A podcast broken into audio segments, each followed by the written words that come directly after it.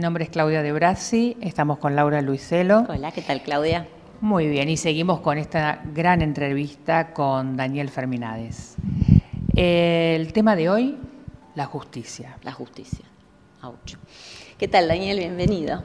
Gracias. Muchas gracias por compartir con nosotras tus enseñanzas. Daniel, en el capítulo anterior hablamos de, de la maldad y nos contaste que es muy importante Em, no reparar, digamos, o sea, cuando uno hace un cambio, eh, hacerlo mejor para cumplir nuestro objetivo pero sin dañar al otro, ¿no es cierto? Para que sea de bien para todos. Cuando eso no sucede, ¿hay consecuencias? Sí, por supuesto. Eh, de acuerdo a lo que uno siembra será lo que tiene que cosechar, ¿no? Lo que pasa es que el tiempo del ser humano en la Tierra es muy corto eh, y no nos preocupamos mucho por lo que podamos llegar a cosechar en nuestro tiempo de vida, que es muy incierto en, en la Tierra, pero no nos preocupamos demasiado, o a veces casi que nada, por lo que se habrá de producir a partir de lo que nosotros mismos estuvimos haciendo para generaciones venideras, ¿no? Entonces, tiene consecuencias las cosas que estamos haciendo y esto tiene que cargarse. Es decir, hoy a lo mejor padecemos eh, hambre porque no fuimos previsores a su tiempo, trabajando la tierra, guardando grano o produciendo en cantidad para la multiplicación de la humanidad eh, porque no sabemos administrar. Son cosas que pasaron de las que debemos de aprender para no volver a repetir. ¿no? Entonces, tiene consecuencia lo que estamos haciendo, siempre en el presente que vivimos. Eh, es algo que tendríamos que entender y siempre meditarlo y tratar de profundizar. Siempre vivimos en el presente. Eh, y lo que estamos haciendo en este presente siempre alterará de alguna manera el futuro. Este presente que estamos viviendo nosotros es un futuro que a lo mejor no supimos ver hace tiempo atrás y que eh, nuestros antepasados no pudieron tampoco predecir y tan solo como nosotros hoy vivían el presente pensando en lo que obtenían inmediatamente. Pero en cuanto empecemos a analizar un poco más que debemos de vivir tomando como principios las, leyes universales eternas, es decir, aquellas que se pueden sostener a través de la eternidad y no por leyes o conveniencias pasajeras, eh, bueno, eh, de esa manera podremos evitar consecuencias que sean negativas en un futuro, ¿no? Cuando empecemos a vivir eh, haciendo lo que se debe en todo momento. En este momento entiendo que tengo que seguir el camino del amor.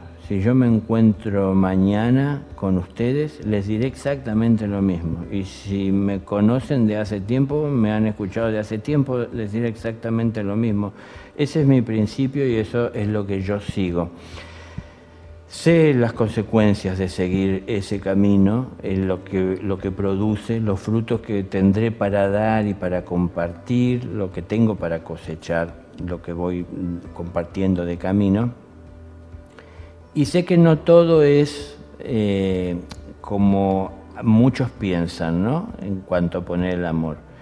En algún momento también hablábamos en otro espacio de que no siempre el llevar un poquito de luz eh, hace que todos bendigan esa luz que llegó a su vida. ¿no? Algunas personas ven que esa luz pone en evidencia oscuridades que no querían exponer o con las que no querían encontrarse. Entonces, eh, ese problema, bueno, lo iremos encontrando a veces de camino, que no es en sí lo que queríamos generar o producir pero tampoco es algo que nos debe detener. De impedir, claro. no, podemos complacer a todos. Tenemos que buscar un, bien común, no la conveniencia individual o personal. Bien, Muy, muy interesante. ¿Vos crees que eh, somos justos? No, tenemos que aprender a ser justos. El ser justos no es tan solo saber cómo tratar a, una persona abarca mucho el ser justo, ¿no? Por ejemplo, algo que tenemos que tomar en cuenta no es tan solo cómo tratamos a las personas, sino eh, cómo tratamos a la vida, cómo nos movemos dentro de la vida en la que estamos. Si yo voy... es más fácil, ¿no? Discúlpame, ¿no? Por ahí es más fácil ser justo que creemos, incluso con nuestros familiares y amigos y nuestro entorno, que con el, con el que no conocemos. Claro, porque nos resulta más fácil con aquel que tenemos empatía, ¿no? Con el que nos sentimos en sintonía. Pero eso todavía sigue siendo eh, una forma de fraccionar nuestras relaciones, porque mm, si nosotros buscamos un bien común en lo que hace al, universo del cual formamos parte, habrá muchas cosas que nos llevan a tomar en cuenta el todo y no la parte, como solemos hacer. Entonces, muchas veces estamos pensando y analizando si mm, se sentirá bien la persona que está cerca, cómo puedo hacer para transmitirle eh, un bienestar y no lo estoy pensando con la persona que no conozco. Pero eh, de esa manera, como digo, seguimos fortaleciendo la división, aunque eh, es lo que estamos acostumbrados a hacer que nos resulta amoroso, pero el amor no está limitado solo a eso, el amor puede ir mucho más allá. De hecho, tenemos muchos ejemplos de personas que están viendo más allá de esas limitaciones. Lo que pasa es que nos parece que son personas especiales. Raras a veces. Raras, elegidas por la vida o por tocadas con una varita desde el cielo para seguir ese camino, pero es la vocación que uno eh, puede llegar a, tener y a sentir si uno dispone a cambiar, bueno, lo que hay que cambiar en la vida para poder llegar a esto. Entonces, si queremos ser justos, tenemos que aprender también a no tomar de la vida lo que no necesitamos, a no quitarle al que tiene porque tiene para obtener yo que considero no tener, ¿no? Eh, entonces, ser justos es tener respeto por la vida como es, como se manifiesta, como nos acerca eh, todo lo que tenemos eh, a nuestro alcance, a nuestra disposición, a nuestro alrededor. Y saber que en la vida hay de todo para todos y para cada quien lo suyo. Y para poder llegar a ser justo tengo que saber qué es lo que necesito y solo tomar ello, ¿no? lo que necesito.